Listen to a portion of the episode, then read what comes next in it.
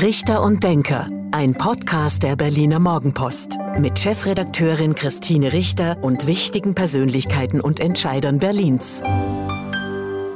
Hallo und guten Tag. Herzlich willkommen zum Podcast Richter und Denker der Berliner Morgenpost. Mein Name ist Christine Richter und heute denkt mit mir Tom Sello. Guten Tag, Herr Sello. Guten Tag und vielen Dank für die Einladung.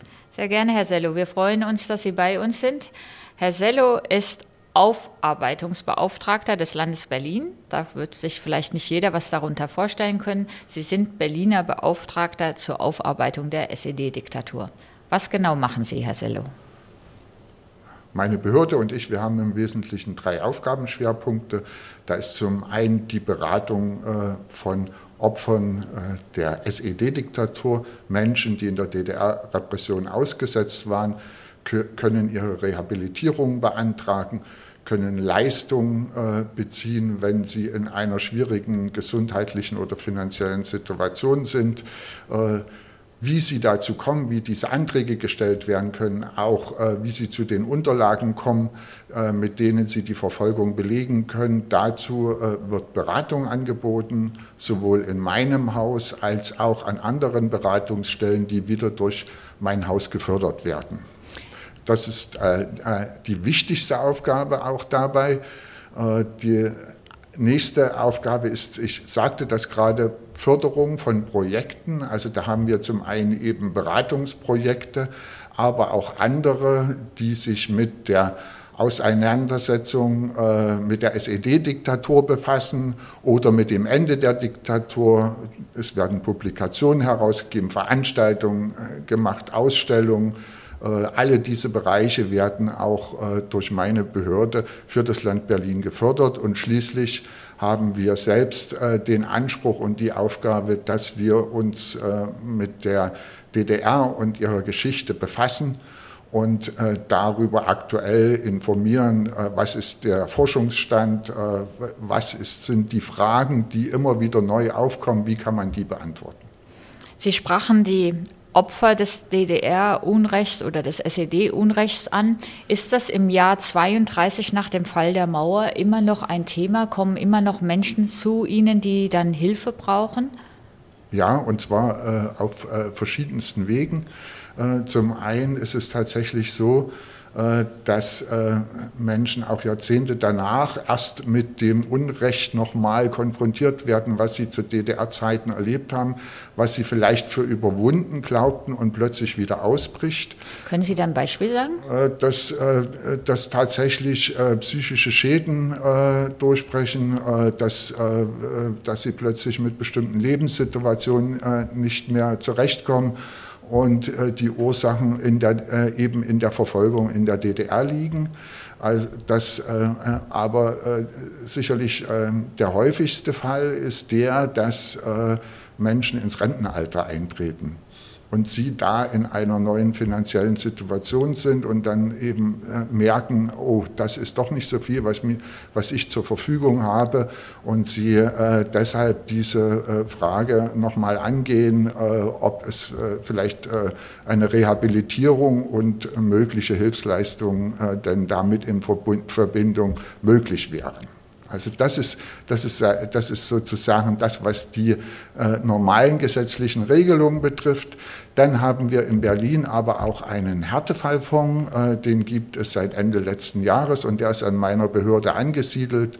Und äh, dort können Menschen sich hinwenden, die äh, tatsächlich ihre Rehabilitierung schon haben, aber durch äh, alle äh, Raster, Hilfsraster durchfallen und äh, äh, die in einer, äh, aktuell in einer besonders schwierigen Situation sind. Auch da besteht die Möglichkeit, dass wir ihnen helfen. Wir treffen uns ja heute hier aus Anlass des 60. Jahrestags des Mauerbaus. Am 13. August 1961 wurde die Mauer errichtet. Erzählen Sie doch mal, wie haben Sie das erlebt? Zur Zeit Mauerbau waren Sie erst ähm, vier Jahre alt, aber wie war, haben Sie Erinnerungen als Jugendlicher in, an die erste Zeit, als dann Deutschland durch eine Mauer getrennt war? Also ich habe da natürlich äh, keine persönlichen Erinnerungen. Also zum einen war ich zu jung, Zum anderen alt. bin ich in Sachsen aufgewachsen, in einer Kleinstadt in Sachsen, in Großenhain. Äh, das war ziemlich weit weg, sowohl von der äh, Westgrenze, also zur Bundesrepublik, als auch von Berlin. Und äh, ich habe dann tatsächlich das erste Mal persönlich eine Berührung mit der Berliner Mauer gehabt, als ich meine Schwester besucht habe, die in Berlin wohnte, in Ostberlin. Und, und der, der der erste Eindruck war tatsächlich der, sie ist mit uns auf dem Fernsehturm äh, hochgefahren. Wir waren auf der Aussichtsplattform und man konnte von der Kugel des Fernsehturms äh, bis in den Westen gucken. Und, Wissen Sie noch, wann das war? Äh, das war Anfang der 70er, äh, mhm. würde ich sagen. Und äh, das war, äh, also der war gerade frisch eröffnet. Ja? Also das, äh, den gab es noch nicht lange. Das war sozusagen äh, ganz neu und das war, war, für mich also unglaublich. Also ich, ich habe da als äh, äh, Jugendlicher gesagt, na, wenn der jetzt umfällt, dann landen wir im Westen. Das war die, das erste Mal, dass ich die Berliner Mauer von Weitem wahrgenommen habe. Und Erinnern Sie sich noch, wie Sie das empfunden haben? War das normal für Sie, dass die Stadt durch eine Mauer geteilt war? Das war völlig, äh, völlig abstrus. Also das, äh, das äh, kam, äh, klar wusste ich das äh, von den äh, Erzählungen aus der Schule. Es ist alles, das ist alles klar, aber das zu erleben, persönlich zu erleben, das war für mich für, also wirklich eine abstruse Geschichte, also wie, wie das sein kann und äh, wie das äh, geht, dass da eine Stadt geteilt ist. Und äh, dieses Erlebnis, das hat sich dann auch später fortgesetzt, um das mal zu sagen, als ich dann 1979 nach Berlin gezogen bin und das erste Mal von mit der S-Bahn von der Schönhauser Allee nach Pankow gefahren bin. Und man ist dann durch diesen, mit der S-Bahn durch diesen äh, Grenzstreifen gefahren und äh, plötzlich war links äh, eine Mauer, rechts eine Mauer und äh, die S-Bahn hat nochmal richtig äh, aufgedreht, damit sie da schnell durchkommt äh, durch die Kurve. Und äh, ich habe die Leute angeguckt, die da in der S-Bahn saßen, die fanden das alle noch, die haben überhaupt nicht reagiert. Für, für die war das Alltag, für mich war das also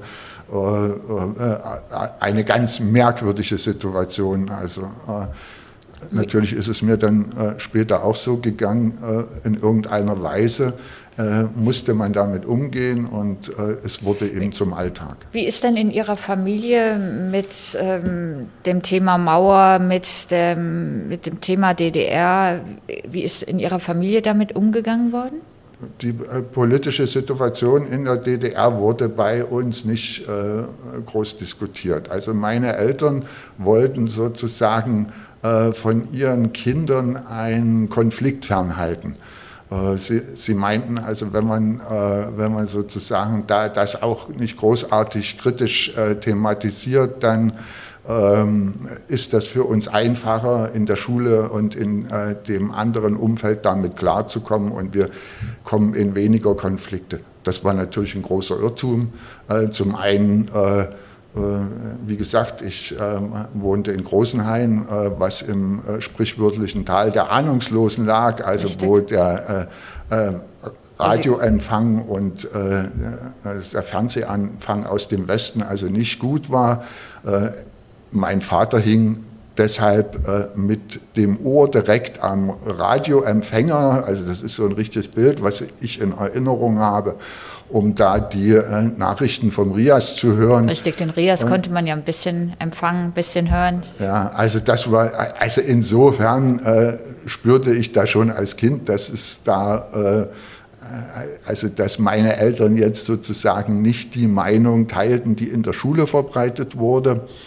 Und äh, äh, es half mir natürlich auch nicht bei den Konflikten äh, in der äh, Schule, die, wo es dann um politische Diskussionen ging und ich in Auseinandersetzungen kam und von meinen Eltern sozusagen den Hinweis bekam, halte dich da raus, du darfst nicht immer gegen Strom schwimmen, was ich dann wohl doch gemacht habe. War das auch ein Grund, warum Sie dann nach ähm, Berlin gegangen sind? Da kam vieles zusammen. Äh, zum einen äh, sicherlich auch die, äh, ich sage mal, spießbürgerliche, piefische Situation, besonders in einer Kleinstadt, wenn man dort erstmal angeeckt war und bekannt war, dass das ist man natürlich nicht losgeworden. Ich war ein junger Mensch, ich wollte was erleben und ich, das war noch am ehesten eben in Ostberlin möglich. Da gab es Theater, Konzerthäuser, auch einige Clubs und und es gab dort auch äh, Leute, speziell im Prenzlauer Berg, äh, die äh, vielleicht so eine ähnliche äh, Lebensauffassung wie ich selbst hatte. Und äh, das war für mich Antrieb. Auch Freunde wohnten äh, in Ostberlin und das war für mich eben der Grund, den Schritt nach Ostberlin zu versuchen, was nicht so ganz einfach war. Ja, meine Familie, die Familie meines Vaters ähm, lebte in Dresden. Und insofern dieses Tal der Ahnungslosen haben die schon sehr bewusst empfunden, dass sie da keinen Zugang zu den wie in Ostberlin üblichen eben Westrundfunk oder Westfernsehen hatten. Und da ist auch ein Teil der Familie ist dann auch nach Berlin gegangen oder nach Ostberlin damals auch aus dem Antrieb, da aus diesem Tal der Ahnungslosen rauszukommen. Ähm, haben Sie dann in Berlin Sie sich dann gleich äh, so als Oppositioneller engagiert oder war das ein schleichender Prozess? Äh, nein, ich bin kein geborener Oppositioneller und ich glaube auch, die gibt es nicht. Äh, man wird in bestimmte Lebensumstände hereingeboren und wächst dann in einem bestimmten äh, Umfeld auf. Meine ersten Konfrontationen mit, mit dem Staat, die bezogen sich auch eher auf ein anderen Gebiet, also als Jugendlicher. Man hat so seine Interessen, also bestimmte Musik, Kleidung, man will was erleben und äh, das waren natürlich auch Punkte, wo man als Jugendlicher schnell äh, in Konflikt mit äh, den äh, staatlichen Vertretern kommen konnte. Also äh, ja, was, äh, was interessierte mich? ich wollte meine Musik hören, ich wollte zu Konzerten gehen, ich wollte die Tonträger, die Schallplatten kaufen und das ging eben nicht in der DDR. Äh, und genauso war das, was, äh, was die angesagte Mode betraf. Also im Prinzip wie heute alle, was junge Leute interessiert. Äh, und da, wenn man mal vom Westen von Verwandten was mitbekam, eine Jeans, mhm dann habe ich den in die Schule angezogen. Daraufhin gab es äh, Theater, musste nach Hause gehen und ich äh, sollte also ausziehen, diese, diese Kleidung aus, sie sollte nicht in dieser Kleidung in die Schule kommen und dann die langen Haare. Also das sind so sozusagen die äh, Punkte, wo es den äh, Konflikt mit den äh, staatlichen Ansichten gab und das war, waren eben äh, erstmal die Lehre, das war die Schule, wo das entstanden ist. Und ähm, ähm, vielleicht kann man sich das so vorstellen, also ach, das Reisen noch natürlich. Ne? Also äh, man will was von der Welt sehen, äh, man will irgendwo hin und da waren eben auch die Grenzen klar gesetzt und, und man muss sich das vielleicht mal so vorstellen, also man hat da so seine Lieblingsband, die, Gruppe, die man gerne hören und sehen will. Wissen Sie das und ich, na, ich sag's mal anders. Und was hatte die SED da für mich vorgesehen? Also, dass ich sozusagen das erste Stones-Konzert äh, mit, äh, mit frühestens 65 Jahren erleben kann. Und äh, das wäre im kommenden Jahr, äh, so, äh, im November, wäre ich denn so weit, dass ich hätte mal zum Stones-Konzert gehen können. Also das war ja, das so gewissermaßen hm. Äh, der Lebensplan. Und und das betrifft eben auch andere Gebiete. Äh, da ist äh, die, die Lebensplanung, die Perspektiven in der DDR aus der Sicht eines Jugendlichen, vielleicht auch ein bisschen widerburstigen Jugendlichen, also das war nicht sehr rosig. Haben Sie sich eingemauert gefühlt? Das kann man auf jeden Fall so sagen. Also natürlich ist äh, ist auch dieses Gefühl äh, im Laufe der Jahre hat sich verstärkt äh, durch eben unterschiedliche Konfrontationen und Erlebnisse und sicherlich auch in der Zeit, als ich dann in Berlin gewohnt habe, hat das nochmal zugenommen und auch natürlich mit dem Hintergrund, wo ich auch immer bewusster die Situation in der DDR, also meines Umfeldes, wahrgenommen habe Und ich war eben auch ein äh, aufmerksamer äh, Konsument äh, westlicher Medien. Äh, in Berlin dann? In Berlin dann. Aber äh, da habe ich mich auch nicht so sehr äh, von den anderen DDR-Bewohnern unterschieden. Also letztlich die Information über das eigene Land, die hat man aus den Westmedien bezogen. Hatten Sie jemals daran gedacht, einen Ausreiseantrag zu stellen und die DDR zu verlassen? Also dieser Gedanke, der war sozusagen immer virulent, äh, weil zum einen eben aus dem Freundeskreis auch immer wieder Leute das Land verlassen haben, es äh, eben diese äh, schmerzhaften Trennungen gab. Das waren ja immer Abschiede für immer. Also eben auch da bis die Perspektive war, na, man trifft sich mal im äh, Rentenalter dann wieder. Die Erfahrung sagte, äh, na, dass das äh, selbst das nicht sein wird, weil wenn die dann äh, ein, zwei, drei, vier Jahre äh, im Westen waren, äh, dann war der Kontakt aber eben auch abgebrochen. Und nur in ganz wenigen Ausnahmefällen hat man sich dann eben im, in der GSSR oder in Ungarn wieder getroffen, aber das war schon eher selten. Äh, also das, ist, äh, das war erstmal eine Sache, wo natürlich, äh, wenn andere gehen und man selbst mit der Situation im eigenen Land nicht so zufrieden ist, dass man sich schon die Frage stellt, gehe ich nicht vielleicht auch oder bleibe ich hier? Und ich habe mich eben fürs Dableiben entschieden. Und Sie haben sich dann im kirchlichen Umfeld engagiert. Sie waren dann auch im Jahr 89 ähm, bei der wie sagt man, ähm, Beobachtung der Kommunalwahlen ja aktiv. Haben Sie damals im Mai 89 geahnt, was ein halbes Jahr später passieren würde, ein gutes halbes Jahr später? Also den Mauer? Über, überhaupt nicht. Mhm. Also äh, um das mal zu sagen, ich habe natürlich die äh, Veränderung im Laufe des Jahres mit großer Aufmerksamkeit und großer Freude wahrgenommen, aber das wir äh, also von der Situation im Mai ausgehend, wo äh, wir zwar die äh, Wahlfälschung nachweisen konnten, was, äh, äh, was ein super Moment war, dass das gelungen war, das, äh, das ganz klar. aber man darf nicht vergessen, also zu diesem Zeitpunkt, trotz der Wahlfälschung, haben, war, waren ja über 90 Prozent der Ostdeutschen trotzdem nicht nur wählen, sondern haben äh, sozusagen äh, ihre Ja-Stimme abgegeben. Ja? Also äh, trotz aller Wahlfälschung und Nein-Stimmen und Nichtwähler, äh, also, die, äh, also eine übergroße Mehrheit äh, sind dahin gegangen haben sich also gegen die Situation in der DDR nicht äh, zur Wehr gesetzt oder dagegen gestimmt oder nicht mal mit nicht mal diesem nicht mal ungültig gestimmt diesem oder symbolischen hm. Akt äh, nicht hm. mitgemacht und, äh, und dass äh, wenige Wochen später Zehntausende das Land verlassen, dass diese Fluchtwelle und dass es die gibt, dass die vor allen Dingen jungen Leute wegrennen und dass dann äh, äh, im Herbst 89 also äh, Zehntausende, Hunderttausende auf die Straße gehen, also das hätte ich mir im Mai nicht vorstellen können, keinesfalls.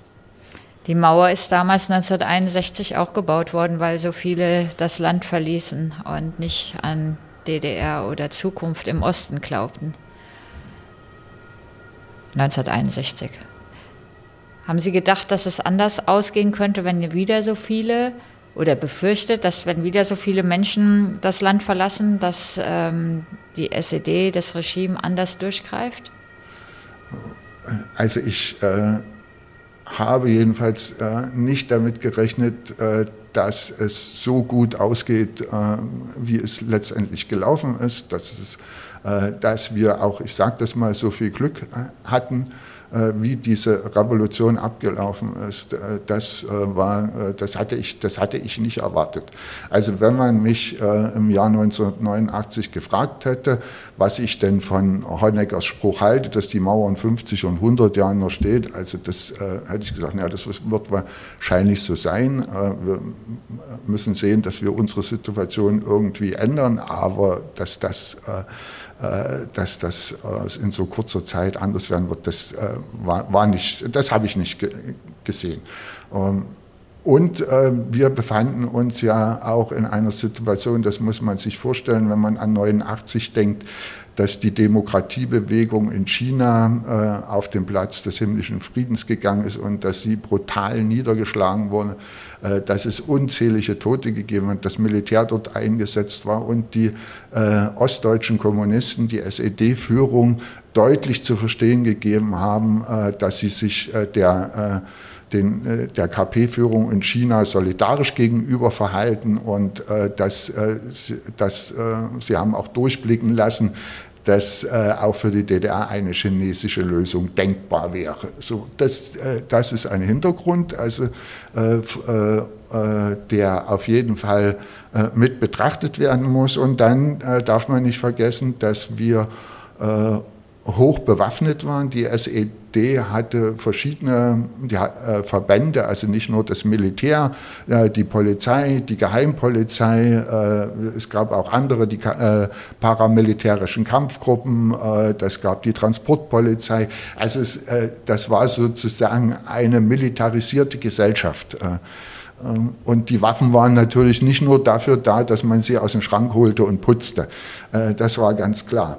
Also ein sehr starkes, ähm, ähm, äh, sehr starke Machtinstrument im Hintergrund. Und dann äh, denke ich das Entscheidende, also es waren, standen ja auch noch 400.000 Sowjetsoldaten in der DDR. Und wie die sich verhalten würden, das wusste auch keiner. Also das war die Ausgangssituation wenn es, denke ich, nicht Gorbatschows äh, Reformprozess äh, von Glasnost und Perestroika gegeben hätte und wenn er nicht andere Absichten gehabt hätte, sozusagen die kommunistische Herrschaft zu erhalten auf einem anderen Weg, äh, wäre das wahrscheinlich auch anders ausgegangen. Äh, dass das ohne Blutvergießen in der DDR möglich war, dass wir eine friedliche Revolution äh, erreicht hatten, war den Umständen geschuldet zum einen, aber ich denke auch dem, dem Auftreten der Systemkritiker. Also die, denen schon äh, klar war und die das erlebt hatten, äh, äh, wie, ein, wie man an die äh, Grenzen äh, des Möglichen in der DDR stößt äh, und wie schnell Menschen eingesperrt werden, abgeschoben werden in den Westen äh, und äh, das sicherlich eine, äh, ein gewaltsamer Umsturzversuch oder überhaupt der Anwendung von Gewalt also nicht das zielführende Mittel sind. Zum Glück hat die Mauer nur 28 Jahre, aber dafür 28 Jahr, lange Jahre gestanden. Wie wichtig ist die Erinnerung an den Tag des Mauerbaus? Wie wichtig ist dieser 13. August 1961? Also ich denke, für uns Berlinerinnen und Berliner äh, ist, äh, ist dieses Ereignis und äh, die damit äh, verbundene Situation, die Folgen, die 28 Jahre danach, aber auch das Überwinden der Mauer, das ist nicht wegzudenken. Also das äh, gehört gewissermaßen äh, zur DNA dieser Stadt. und das ist ja auch nicht nur ein regionales Ereignis mit einer, sagen wir, ostdeutsche oder Berliner Regionalgeschichte, Geschichte, sondern das ist ja eine, äh, äh, ein Ereignis gewesen mit einer weltweiten Ausstrahlung und so wird es auch wahrgenommen. Äh, und ich denke, äh, wenn wir jetzt auch den Aspekt berücksichtigen, dass inzwischen mehr als die Hälfte der äh, Berlinerinnen und Berliner nicht in Berlin geboren sind, also andere eigene Geschichten in diese Stadt mitbringen, dass schon alleine das Grund genug ist, um immer wieder an dieses doch prägende Ereignis zu erinnern. Das ist das eine. Äh, das andere ist aber auch, äh, dass äh, es wichtig ist, sich zu, vor Augen zu führen, was also solche Entscheidungen aus Machtinteressen, wie das die SED-Führung gemacht hat, was das für Folgen hatte, wie viel unglaubliches Leid das für die Menschen mit sich gebracht hat und wo es viele Folgen auch gibt, die eben bis heute hineinreichen. Und äh, diese Erinnerung, äh, denke ich, das äh, muss auch äh, fortgetragen werden. Das muss allgemein in der Gesellschaft äh, in den Köpfen sein. Äh, und schließlich haben wir auch das sicherlich mit glücklichste Ereignis überhaupt der deutschen Geschichte, eine erfolgreiche Revolution die, mit der dieses kommunistische System überwunden wurde und das in Erinnerung zu behalten, das ist sicherlich auch wichtig und gut. Bedauern Sie, dass es nur noch so wenig Mauerreste, Mauerstücke in der Stadt gibt, Mauergedenkstätte, Niederkirchner Straße? Naja, ich gut, ich kann mich genau an die Situation von 89, 90 erinnern. Ich auch. Äh, da wollten alle Berliner, dass alles sofort weg ist. Richtig, äh, das, genau. Das, das, wollte, der, das, war das, das war das, Lebensgefühl damals. Ja, das ja. war das Lebensgefühl, das ist der Hintergrund. Und äh, will, will, man jetzt äh, äh, dieser Situation und dem Handeln der Menschen in dieser Situation da einen Vorwurf machen kann, geht nicht, äh, wenn, äh, wenn wir natürlich sagen, gerade was die Erinnerung an die Diktatur, wenn das betrifft, um das verständlich zu machen, ist, ist, sind eben die historischen Orte und die letzten Stücke der Berliner Mauer natürlich besonders wichtig. Aber man darf da auch nicht dem äh, Irrtum äh, verfallen, wenn man vielleicht noch äh, größere Stück, Stücke erhalten hätte. Also diese äh, Situation der Teilung der Stadt oder dieses, äh, äh, dieses Eingemauertsein der Ostdeutschen, das kann man auch damit, hätte man auch damit nicht in Wirklichkeit äh, sozusagen vollständig darstellen und äh, erlebbar machen können. Also das ist es nicht. Also ist es für mich, ich gehe da pragmatisch ran. Also wir nehmen mal jetzt die Sachen, die wir noch haben und da sollten wir alles ransetzen, dass das erhalten bleibt und mit entsprechenden Kommentierungen erlebbar ist, mit Hintergrundinformationen und das ist wichtig. Äh, und äh, genauso sehe ich das auch mit anderen historischen Orten, auch besonders was DDR-Geschichte betrifft, äh, dass, dass es die Aufgabe der Stadt ist, sich um den Erhalt und die Entwicklung dieser historischen Orte kümmert, dass sie da auch noch mehr tun muss. Also ich meine da speziell den Campus für Demokratie mhm. in Berlin-Lichtenberg, den Kern der Stasi, der ehemaligen Stasi-Zentrale oder das Polizeigefängnis in der Keibelstraße. Äh, äh, dort äh, ist die Politik gefragt, auch gerade in der nächsten Legislaturperiode, dass diese Orte zugänglich gemacht werden und die Chance von historischen Orten in der, Erinnerungs, in der Erinnerung genutzt wird, für die Erinnerung genutzt wird. Sie sind Berliner Beauftragter zur Aufarbeitung der SED-Diktatur. Wie lange braucht es noch so einen Berliner Beauftragten? Also erstmal ganz klar, solange es Leute gibt, die unter den Folgen der Diktatur leiden. Das ist, äh, das ist eine erste ganz einfache Antwort. Und wenn wir dann äh, mal gucken, wie äh, wir mit anderen geschichtlichen Epochen äh, umgehen und äh, gucken, wie weit die zurückliegen und immer wieder merken, wie wichtig es ist, sich mit dieser Geschichte auseinanderzusetzen und darauf einzugehen und damit umzugehen, äh, dann wird es äh, die äh, SED-Diktatur, die DDR genauso betreffen. Und wir dürfen eben auch nicht vergessen, es gibt immer wieder neue Generationen, die neue Fragestellungen an die gleiche Geschichte haben. Und das habe ich erlebt, als es äh, um die Jubiläen, wie wir sie in Berlin immer im Fünfjahresrhythmus so veranstaltet haben, äh, 20 Jahre Mauerfall, 25 Jahre Mauerfall, 30 Jahre Mauerfall, jedes Mal äh, wurde gesagt, ach, das braucht man jetzt nicht mehr. Und es, eigentlich ist alles erzählt. Und ich selber habe auch gedacht, jetzt, äh, das ist sozusagen ein äh, ein äh, gewisses Grundwissen und Grundempfinden äh, gibt äh, im Rückblick auf diese Zeit. Äh, aber das ist eben nicht so. Es gibt immer wieder Wellen. Also wir haben immer so, sozusagen das begeisternde Feiern dieses Mauerfalls, was, äh, was ja wunderbar ist. Aber äh, wir haben auch sozusagen das Fallen in ein Tal, da, da wird die DDR verklärt und ähm, es äh, äh, gibt eigenartige Haltung, die äh, da öffentlich werden. Und es, wie gesagt, es gibt eben auch immer wieder eine neue Generation mit neuen Fragen. Das war fast das Schlusswort, Herr Sello. Bei dem Podcast ähm, Richter und Denker gibt es zum Abschluss immer ein beliebtes Spiel, nämlich zehn Sätze zu Ihnen und zu Berlin, damit unsere Zuhörerinnen und Zuhörer Sie noch ein bisschen besser kennenlernen. Und damit legen wir jetzt los. Der erste Satz lautet, mein Lieblingsplatz in Berlin ist? Meine Wohnung im Herzen von Prenzlauer Berg. Die Erinnerung an den Mauerbau ist wichtig? Weil wir das Leid, was äh, der Mauerbau mit sich gebracht hat, nicht vergessen dürfen. An den Berlinern mag ich? Ihre Direktheit. Die Mauergedenkstätte an der Bernauer Straße sollte? Von vielen Menschen besucht werden. Das ist ein hervorragender Erinnerungsort äh, und äh, ich kann das nur empfehlen, den Besuch. Vom Berliner Senat wünsche ich mir die äh, Entwicklung der beiden historischen Orte in Lichtenberg, äh, die Stasi-Zentrale und äh, das Gefängnis in der Keibelstraße.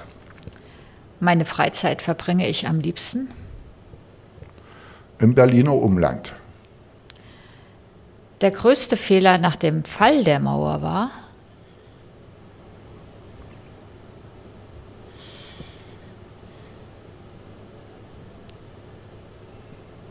Tja, jetzt bin ich ja tatsächlich auf dem falschen äh, Fuß erwischt worden. Ich kann vieles sagen, was gut war. Dann lassen wir das so stehen. Als Landesbeauftragter, als Berliner Beauftragter zur Aufarbeitung der SED-Diktatur erlebe ich, äh, dass äh, es äh, ein großes Interesse an der Geschichte der DDR unter der jungen Generation gibt. Jetzt drehen wir es nochmal um. An den Berlinern mag ich nicht. Manchmal ihre Direktheit. Und der Abschlusssatz. Der Mauerfall bedeutete für mich. Es ist äh, eines der groß, glücklichsten Ereignisse auch in meinem persönlichen Leben. Also um das mal, da darf ich noch einen Satz mehr sagen, ohne den Mauerfall hätte ich meine jetzige Frau nicht kennengelernt und äh, mir wären viele glückliche Momente entgangen. Vielen Dank, Herr Sello. Das war der Podcast Richter und Denker der Berliner Morgenpost. Mein Name ist Christine Richter. Ich bin die Chefredakteurin der Berliner Morgenpost. Und heute hat mit mir gedacht Tom Sello, der Berliner Beauftragte zur Aufarbeitung der SED-Diktatur. Vielen Dank. Ich danke auch.